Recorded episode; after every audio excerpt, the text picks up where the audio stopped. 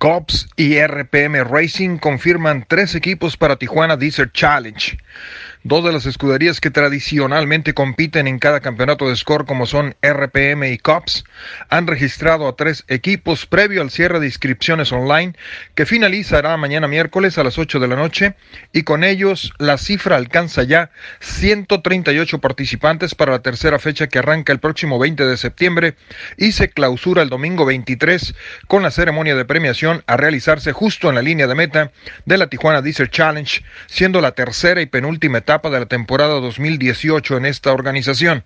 Por el equipo Caps encabeza Zach Langley, quien irá en el Trophy Truck 50 dentro de la división estelar y Morgan Langley lo hará en el vehículo 150 en la también estelar clase 1, mientras que John Langley corre en la categoría Trophy Special a bordo del número 250 para beneplácito de quienes siguen a esta popular escudería de off-road.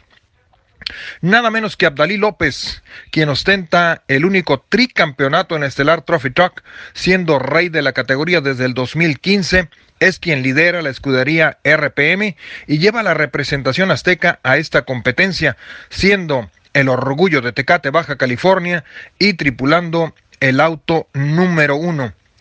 Clyde Stacy, al lado de Armin Schwartz, el alemán, llevan el 5L y Sarah Price, que busca ser figura en la Trophy Truck Special, siendo